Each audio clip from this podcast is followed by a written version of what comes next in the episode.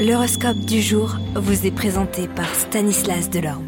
Bonjour à tous, sans plus attendre, regardons le message de nos planètes pour ce vendredi 12 août. Bélier, votre journée sera surchargée et vous vous sentirez submergé par des événements hors de contrôle. Il y aura néanmoins des rencontres intéressantes. Taureau, ce sera une journée de réalisation financière. Vous projetterez ces prochains jours avec bonheur et optimisme. Ce seront des bons plans. Gémeaux, ne les laissez pas vous confondre. Vous risquez de brouiller vos propres objectifs avec ceux des autres. Les détails seront essentiels. Cancer, eh bien avec euh, Mercure, vous ferez preuve de plus de sens d'organisation. Lion, journée de dispute dans le couple, l'orage grondera et les petites étincelles provoqueront la discorde.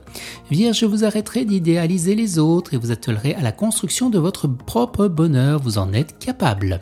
Balance, vous devrez modérer vos propos à la manière avec laquelle vous les exprimez, les gens qui vous connaissent pas suffisamment auront du mal à vous comprendre. Scorpion, contrairement à la d'habitude, vous écarterez de votre chemin tout ce qui pourrait entraver une révolution de votre mode de vie. Sagittaire, il sera indispensable de stopper les dépenses superflues et de vous concentrer eh bien, sur l'essentiel.